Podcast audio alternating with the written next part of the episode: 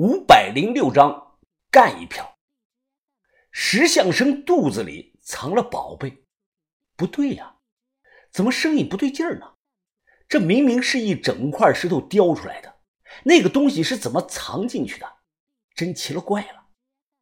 前后左右仔仔细细的看了个遍，当我蹲下朝上看的时候啊，终于发现了其中的猫腻。只见在石相生屁股下方很隐蔽的位置有个窟窿，这里可能以前是用木头塞着的，时间太久导致这个原来的木头风化烂完了。窟窿不大，三指宽，大概鸡蛋那么大。我手指伸进去，抠了两下，突然摸到个冰冰凉的硬物。我来回的调整了好几次的角度，才将这个东西啊拿了出来。这是个青铜的方盒，上下盖的是严丝合缝，其表面錾刻了大量的莲花的图案。因为含锡量啊比较高，整体的颜色泛白，表面长了一层的薄绿锈。我小心的打开这个盒子，赫然看到了一块方方正正的朱砂木牌。时隔千年呐，木牌上残留的朱砂依然像积雪一样红，两排刀刻的文字是清晰可见。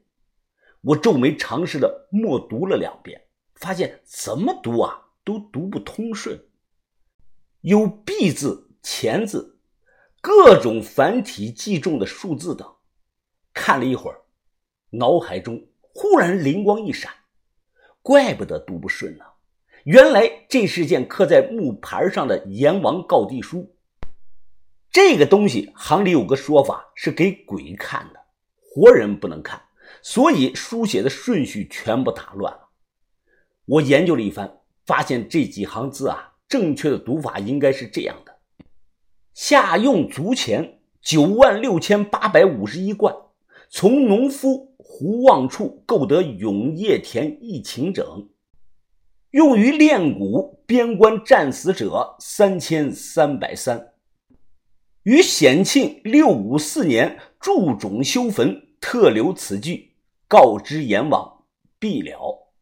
过去毕了的意思啊，就是完毕。眼下透露出了不少的有用的信息。首先，这个墓的年代是唐代晚期显庆年间。准确点说，就是公元六百五十四年，这和我之前推断的是相差无几。不止那一座古墓，银川暖泉一带绝对有尚未发现并且规模不小的墓葬群。从地理位置上看，那一带当年离鲜卑人和突厥人生活区不远，双方应该是爆发了战乱，死了几千人。事后。某个当官的从一个叫胡望的本地农民手里买下了这片土地，用于修坟造陵，收敛战死者的尸骨。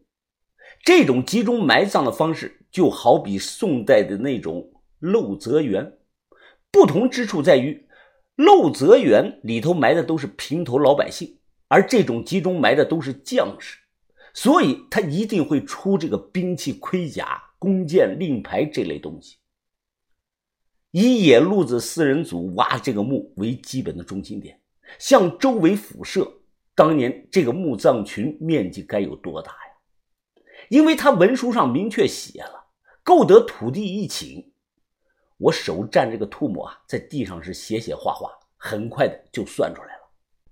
我们现在用的是公顷，一公顷约等于一百公亩，即一万平方米。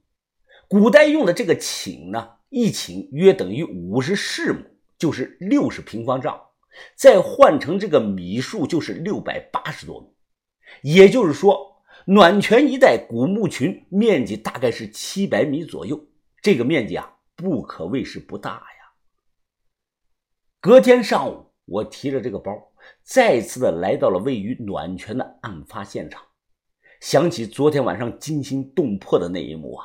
我不由得感叹：“李飞是人真狠呐！他杀那几个人就跟杀了几只猪一样。当时就算给我一把枪，我也做不到他那个样子。我到现在都没杀过一个人。”夏风出来，望着周围一望无际的荒凉的景象，我走到了这个盗洞那里。这里的位置啊比较偏僻，路过的人和车都很少。再往北走上几十里，就到了沙漠了。见四周无人，我麻溜的接起这个洛阳铲，以盗洞为中心，向四周开始下探坑。野路子四人组下过的墓，我不用下去看都知道，里头肯定是干干净净的。他们什么都拿光。他们的这把洛阳铲，从手感、分量、锋利度各方面来说啊，都远远比不上我的洛阳铲。反正就是凑合着用吧。我一口气在周围打了有九个深达八米的探坑，从第七个探坑开始啊，有东西了。从地下带上来这个黄泥中，赫然的夹杂着一些红陶片。见到这种红陶片，只有两种可能。要么是地下有文化层，要么就是有唐宋时期的古墓。过去有人专门下乡收这种红陶片，一斤给五十块钱。收的人其实都是乔装打扮过来的盗墓贼。村民呢，为了卖钱，有的就会去山里找这种陶片。盗墓贼收过来后啊，就会问他们：“老乡啊，你这是在哪儿捡的呀？”村民呢就会说：“我是在哪儿哪儿捡到的。”等到了晚上，盗墓贼就会拿着洛阳铲去那个地方打探坑。他们就靠这招呢，搞了不少的古墓，发了大财了。我在发现红陶片的地方都放了一块石头，这等于是做了记号。然后我中午叫李飞出来吃饭，李平也跟着来蹭饭了。没等菜上来。李平先举着酒杯说道：“来，为了以后日子越来越好，咱们先干一杯。”我笑着说：“啊，你别喝了，你昨晚才喝了两杯啤酒就醉了。”李平吐了吐舌头，看不起我的酒量是吧？我那天是没发挥好，我要是好好发挥呀，你们两个谁都不是我的对手。李飞看了看李平，眼神中啊满是溺爱。李飞当年在银川、榆林、中卫、安康这些地方啊，都开有 KTV、网吧、台球厅。巅峰的时候，连金凤凰都不敢轻易的得罪他。我猜那个时候啊，没人敢欺负他的妹妹。吃饭的时候，李平用这个吸管喝着饮料，脚下用脚就轻轻的勾了我一下，我也轻轻的踢了他一下。妹妹啊，我烟没了，你去帮我买包烟吧。李飞啊，冲着他的妹妹说道：“把李平支开。”我和李飞将杯中的这个酒啊一饮而尽。飞哥，那件事处理好了没有啊？啊，别担心，干这种活我有经验。这种外来的串子，火化了骨灰往河里一撒，神仙他都找不到踪迹。昨天我还没来得及问呢，这帮人为什么要弄你啊？哎呀！是我们行里人际关系的问题，解释起来比较麻烦。昨天那批东西啊，我后来仔细的看了，卖不到几十万，就那只完整的大陶马能卖点钱，我估计十来万有人要吧。李飞听后啊，他笑了笑，呵呵呵，白捡的钱十几万也不少了。我现在倒腾这个一年的海鲜呢，也就挣个三五万。我点点头，又问他。飞哥，想翻身吗？你敢不敢干一票啊？呵呵呵，这话说的，我有什么不敢的？我身上背的人命都十几条了。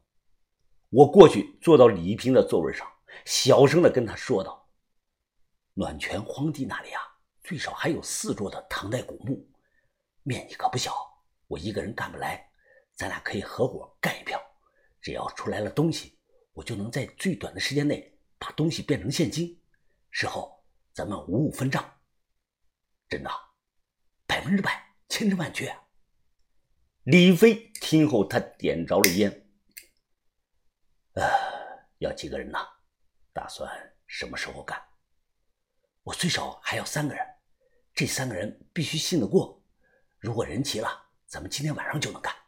点儿我上午都踩好了，过去直接挖就行。没问题。